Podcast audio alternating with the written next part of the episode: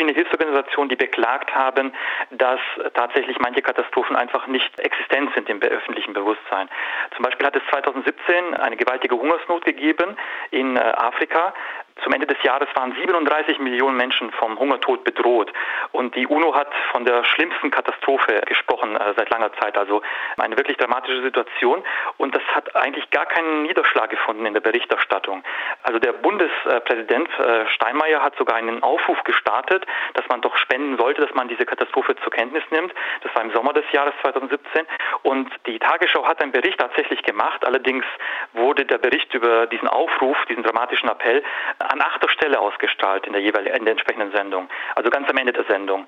Das hat keine Top-Priorität gehabt. Und die Folge war, dass das im kollektiven Gedächtnis oder im kollektiven Bewusstsein eigentlich nicht präsent war, dass da eine fürchterliche Katastrophe eigentlich in Afrika gedroht hat. Dann sind natürlich auch die Spenden entsprechend auch ausgeblieben. So ein ungleiches Bewusstsein, das wirkt sich also auch praktisch aus und ähm, verhindert vielleicht eine Solidarität.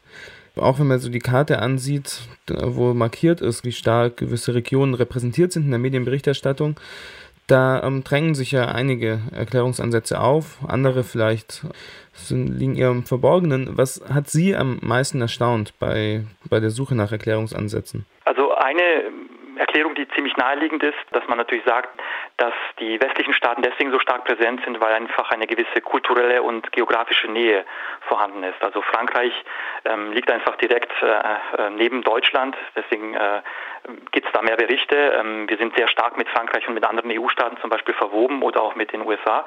Und die Staaten des globalen Südens, die liegen einfach weiter weg, vielleicht und auch kulturell. Dann wäre ein Erklärungsmodell vielleicht auch, dass man sagt, dass gewisse Themen die Sensationslust vielleicht nicht so sehr befriedigen wie andere. Also pointiert könnte man sagen, Terror ist vielleicht interessanter als Hunger, weil Hunger für alltäglich, äh, leider für alltäglich genommen wird. Das hat keinen kein Neuigkeitenwert mehr sozusagen. Und das, was mich vielleicht, um Ihre Frage aufzugreifen, das, was mich am meisten überrascht hat, ist, dass ich mir mal angeschaut habe, wie denn das Korrespondentennetzwerk aussieht. Denn das ist ja natürlich die Grundlage für die Berichterstattung. Also wie dicht ist das Netzwerk von Korrespondenten auf der Welt aufgestellt. Und ähm, da habe ich mir mal die Daten der ARD angeschaut und habe da ganz, ganz starke Widersprüche gefunden, beziehungsweise ganz, ganz starke ähm, entgegenstehende Zustände, um es vielleicht so zu sagen. Ich gebe Ihnen ein konkretes Beispiel. Das ARD-Fernsehstudio im Fernsehstudio in Nairobi in Kenia hat zwei Mitarbeiter und die sind für 38 Staaten in Afrika verantwortlich mit ungefähr 870 Millionen Einwohnern. Das sollen zwei Korrespondenten abdecken. Das Fernsehstudio äh, der ARD in Prag in Tschechien deckt Tschechien und Slowakei ab mit 16 Millionen Einwohnern. Das heißt, Sie sehen, dass im Westen das Korrespondentennetzwerk einfach viel dichter ausgeprägt ist. Und da ist es praktisch schon vorprogrammiert, dass viel mehr Nachrichten aus dem Westen kommen und aus dem globalen Süden eigentlich äh, sehr wenige Nachrichten es äh, schaffen, tatsächlich dann gedruckt oder in einem Beitrag veröffentlicht zu werden. So kommt es auch übrigens zu ganz bizarren Situationen. Also wenn ein Bergwerkunglück in Sierra Leone passiert, dann wird, wenn man jemanden zuschalten möchte, um eine Live-Schalte zu machen, dann wird jemand aus Nairobi unter Umständen zugeschaltet, der befindet sich 5000 Kilometer entfernt, weil einfach niemand da ist, den man näher kontaktieren könnte. Und ja, das äh, ist also sozusagen gewissermaßen so eine Tautologie, könnte man sagen, also ein, so ein Kreis oder eine Katze, die sich in den Schwanz beißt. Wenn mehr Berichterstatter von einer Region äh, mehr Berichte senden, dann ist natürlich auch die Repräsentation dieser Staaten viel stärker präsent. In der Auswertung, äh, sind Sie da auch auf Rassismus als Grund für so eine ungleiche Repräsentation gestoßen? Das wäre eine inhaltliche Analyse gewesen. Bei mir war es ja vor allem erstmal eine quantitative Analyse. Das heißt, ich habe einfach äh, sozusagen quantitative Ergebnisse ausgewertet. Ich habe geschaut, sozusagen, wo kommen die Berichte her. Aber auch die Nichtbeachtung kann ja so eine Form von ja. Rassismus sein. Ja, unbedingt. Also ganz wichtig. Also auch, auch ein, keine Aussage ist eine Aussage, um es mal so zu formulieren. Und auch keine Aktion ist eine Aktion, ist auch eine Entscheidung und vielleicht sogar die gravierendste Entscheidung, weil das ein Diskurs ja komplett vermeidet. Also ich kann mich zu einem Thema positionieren, aber wenn ich gar nicht über diesen, dieses Thema reflektiere und berichte, dann gibt es gar keine Möglichkeit, einen Diskurs stattfinden zu lassen.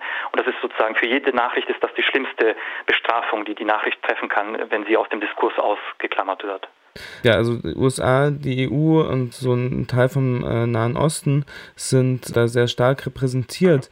Welche Parallelen gibt es zu einer Tradition, vielleicht auch in, in deutscher Literatur und so Reiseberichterstattung? Also setzen sich da so Traditionen fort, welche Weltregionen als wichtig erachtet werden? Ja, das ist eine sehr interessante Frage. Ähm, es gibt natürlich gewisse Topoi, gewisse Bilder, die wir uns von diesen Kulturen auch machen. Der sogenannte Orient als magischer Ort, auch die USA bzw. Amerika als, als Ort des Ursprungs, der Natur. Also Reiseberichte spiegeln das auf jeden Fall wieder. Denken Sie auch an Karl May. Auch er hat ja genau diese beiden Bereiche auch abgedeckt mit seiner Literatur, äh, die sogenannte arabische Welt und eben Nordamerika, obwohl äh, Karl May ja niemals bekanntlich, wie man weiß, äh, in Nordamerika gewesen ist. Aber das bedient natürlich auch gewisse Bilder, die man sich in der Gesellschaft gemacht hat.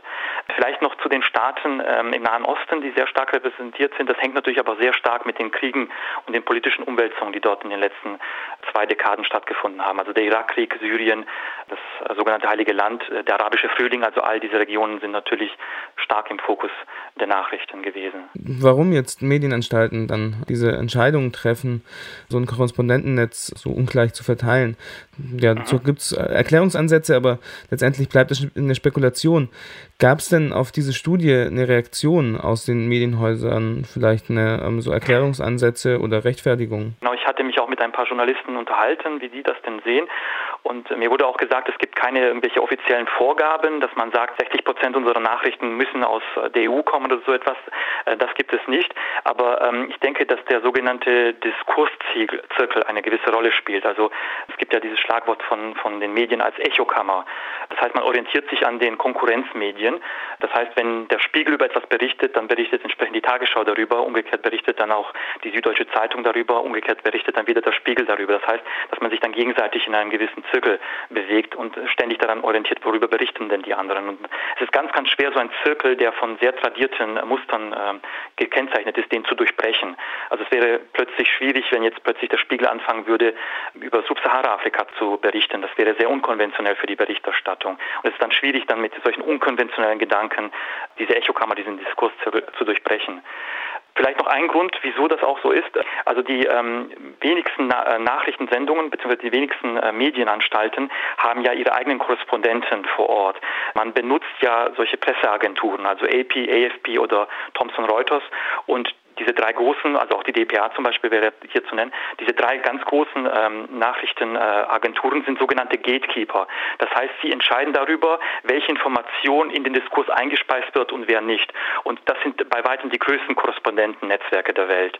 Das heißt, man müsste eigentlich mal dort anfragen, wieso eben deren Korrespondentennetzwerk auch viel stärker auf den Westen geprägt ist und weniger auf den globalen Süden, weil sie den, den Löwenanteil der Informationen vermitteln.